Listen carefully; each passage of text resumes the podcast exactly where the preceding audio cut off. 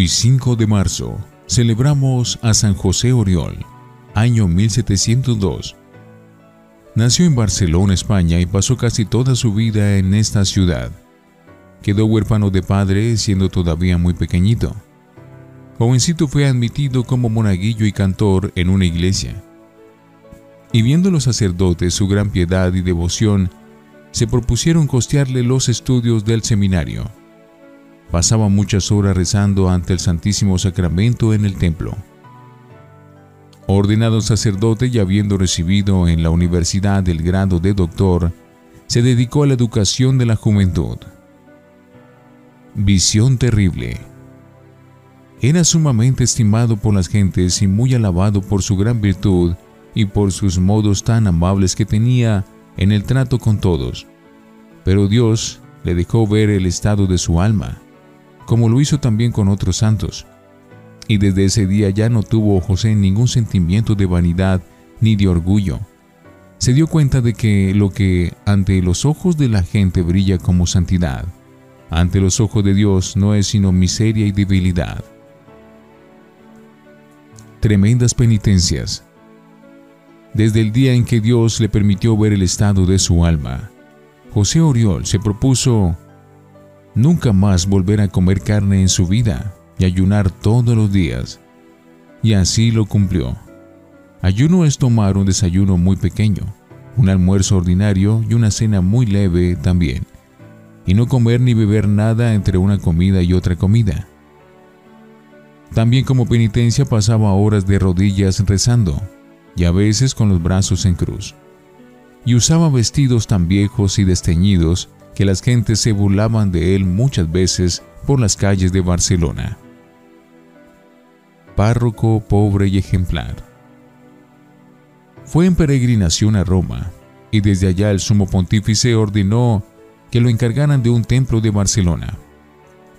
Y en su nueva iglesia se dedicó totalmente a tratar de salvar las almas y hacer amar más a Dios. Su habitación, una pieza en arriendo en una azotea, era totalmente pobre. Una mesita, un crucifijo, una silla y unos libros. Cama no tuvo nunca, porque las pocas horas que dormía las pasaba en una estera en el duro suelo. Un gran regalo de Dios. A San José Oriol le concedió Dios el don de la dirección espiritual.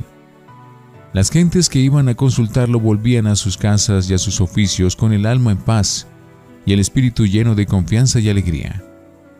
Muchos llegaban a su despacho con el rostro triste y sin saludar a nadie, y después de oír por unos minutos a este santo sacerdote hablarles del cielo y de los premios y ayudas que Dios tiene reservados para los que lo aman, salían de allí sonrientes y saludando a todo el que encontraban.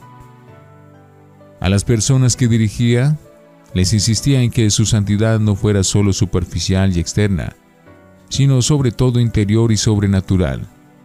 No aceptaba dirigir espiritualmente a quienes no se comprometieran a leer libros espirituales o a escuchar sermones o a hacer su examen de conciencia cada día y algún retiro espiritual de vez en cuando.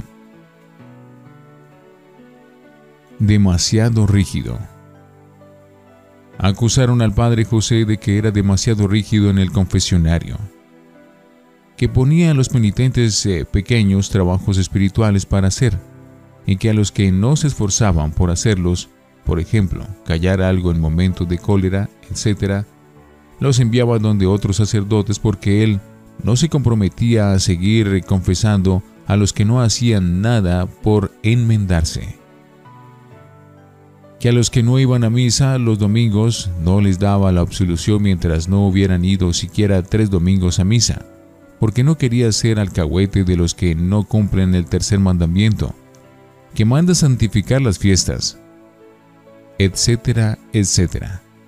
El superior entonces le prohibió confesar durante un año. Pero a los pocos días murió el superior y el que lo reemplazó le volvió a conceder otra vez el permiso de confesar.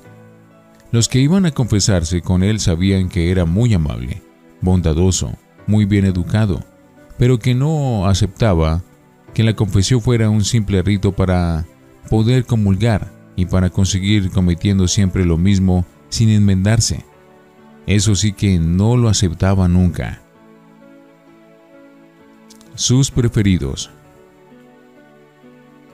Le encantaba enseñar catecismo a los niños, especialmente para prepararlos a la primera comunión. Tenía una especial cualidad para predicar y enseñar catecismo a los soldados, y le gustaba mucho hablar a los militares. Deseo de martirio. Empezó a sentir un gran deseo de ser martirizado por defender su religión. Y aunque las gentes de Barcelona, que tanto lo amaban y estimaban, le rogaron mucho que no se fuera a otro país, sin embargo, él se fue para Roma a pedir que la Santa Sede lo enviara de misionero a un país de salvajes.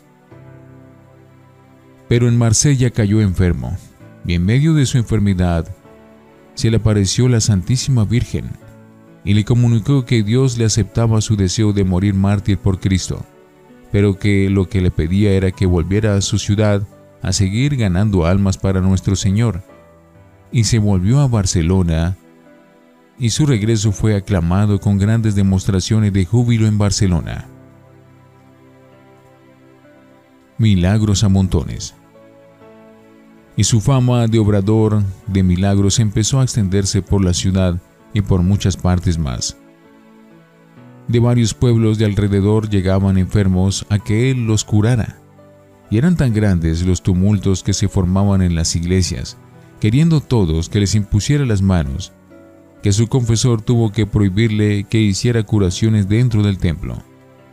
El santo nunca se atribuía a él mismo ninguno de los eh, prodigios que obraba.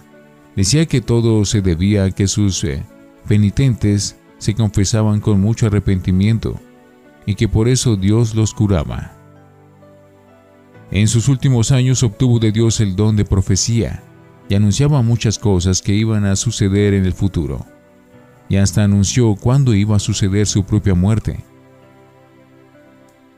En un día del mes de marzo del año 1702, mientras cantaba en su lecho de enfermo un himno a la Virgen María, murió santamente.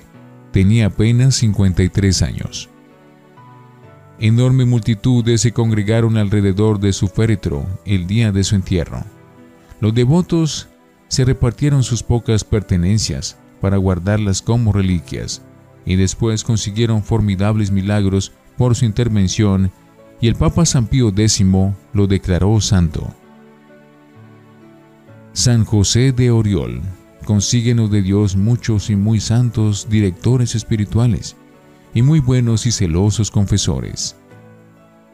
San José de Oriol, ruega por nosotros.